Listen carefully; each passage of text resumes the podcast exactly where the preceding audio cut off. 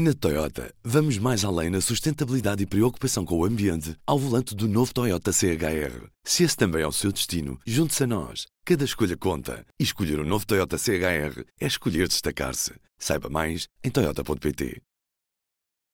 P24, hoje é quinta-feira, 11 de maio. BMW Teleservices, o assistente de serviço do seu BMW. Informe-se no seu ponto de serviço autorizado BMW. Se a ANA Aeroportos de Portugal garante que está tudo normalizado no aeroporto de Lisboa, as companhias aéreas dizem que ainda não está tudo resolvido, apesar de a situação ter ficado resolvida aparentemente à meia-noite e meia desta quinta-feira. As operadoras aéreas dizem que ainda precisam do resto do dia para voltar ao ritmo normal. A assistência aos passageiros afetados não pode ser atribuída às companhias aéreas, porque a falha da entidade que gera o aeroporto. A ANA vai agora ter que lidar com eventuais pedidos de indenização. O problema levou ao cancelamento de pelo menos 64 voos ao desvio de 11 e atrasou outros 322 voos.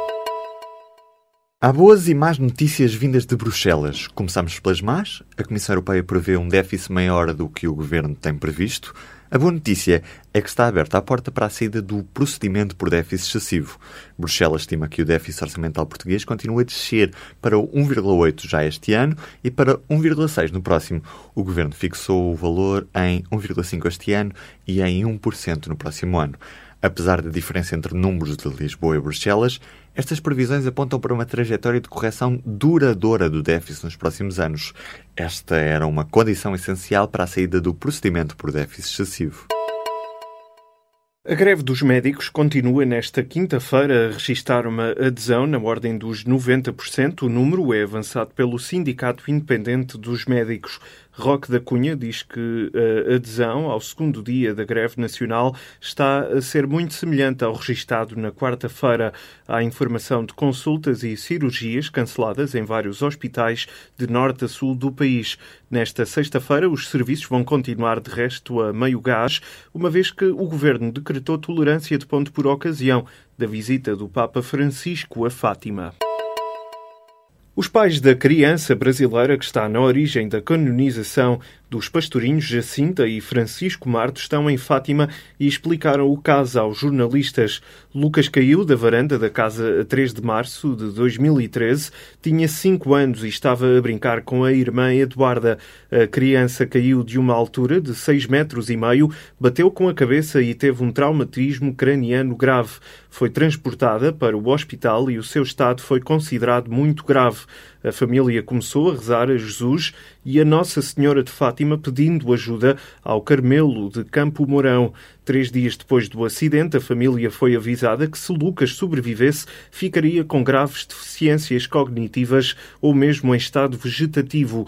No dia seguinte, o pai voltou a apelar ao Carmelo para que as irmãs rezassem pelo menino. Uma das irmãs rezou aos beatos Francisco e Jacinta Marto para que salvassem o menino. O pai da criança, João Batista, explicou que no dia 9 de março, Lucas acordou e perguntou pela irmã.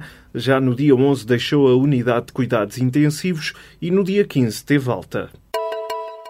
O antigo diretor do FBI, demitido por Donald Trump, diz que um presidente pode demitir por nenhuma e por todas as razões. São as primeiras declarações de James Comey, que nesta quarta-feira deixou uma carta a toda a equipa do FBI e amigos. Na mensagem, o agente apela aos funcionários da agência para continuarem a seguir os valores da unidade de investigação e a defender a Constituição norte-americana.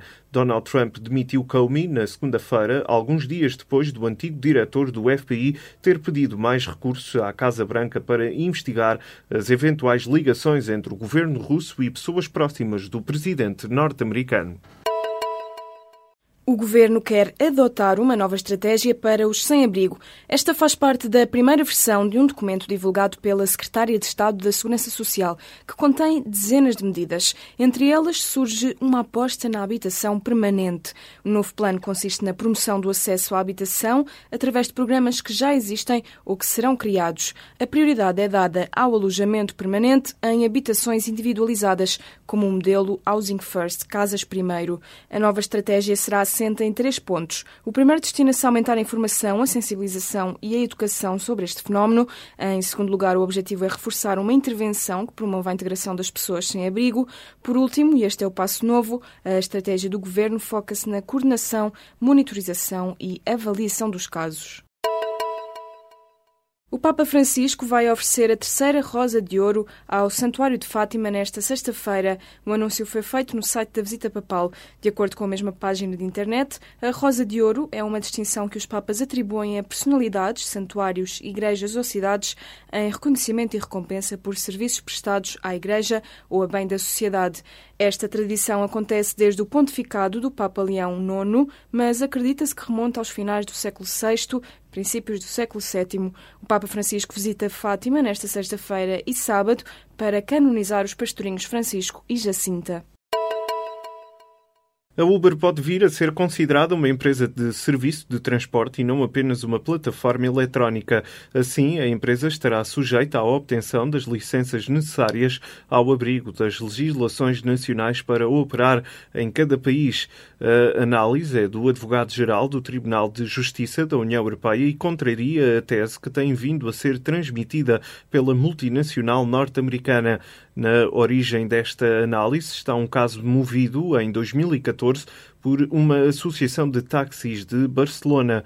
Em comunicado, os juízes do tribunal vão agora preparar o acórdão e esta pode não ser uma boa notícia para a empresa tecnológica que tem sido alvo de várias ações judiciais em todo o mundo. Em Portugal está neste momento a ser discutido no Parlamento a criação de um regime legal próprio para empresas como a Uber e a Cabify. O presidente da FIFA diz que o organismo é uma democracia e não uma ditadura. São declarações de Gianni Infantino proferidas na abertura do Congresso da FIFA que decorre no Bahrein. O encontro está a ser marcado pelas críticas à não renovação dos mandatos dos responsáveis pela Comissão de Ética e do presidente da Comissão de Governação, o português Miguel Poiares Maduro. Infantino garante que está a reconstruir a reputação da FIFA depois dos escândalos de corrupção que abalaram o organismo em 2015. O Congresso aprovou as contas de 2016 e o orçamento para 2018, ano em que vai organizar o Campeonato do Mundo na Rússia. O presidente do Benfica diz que nada está ganho e por isso pede aos adeptos que façam reviver o inferno da luz no jogo de sábado frente ao Vitória de Guimarães. Numa mensagem divulgada pela BTV, Luís Felipe Vieira elogia o adversário e exige sentido de responsabilidade. Sábado temos um dia, eh, um jogo super importante para nós. Estamos, todo, todo o plantel, toda a estrutura deste, do Benfica está preparada para este grande desafio, mas é importante que todos os benfiquistas saibam que vamos defrontar uma grande equipa, também muito competente, a fazer, se calhar, hoje a equipa sensação do Campeonato Português. Vieira explicou a importância que terá para o plantel todo o apoio dos adeptos que estejam no estádio no sábado. O presidente das Águias sublinhou que no final do dia todos querem ser felizes e festejar o tetracampeonato. O Benfica lidera o campeonato com 78 pontos, mais 5 do que o Futebol Clube do Porto. A duas jornadas do fim, precisa de somar apenas mais dois pontos para garantir o título de campeão nacional.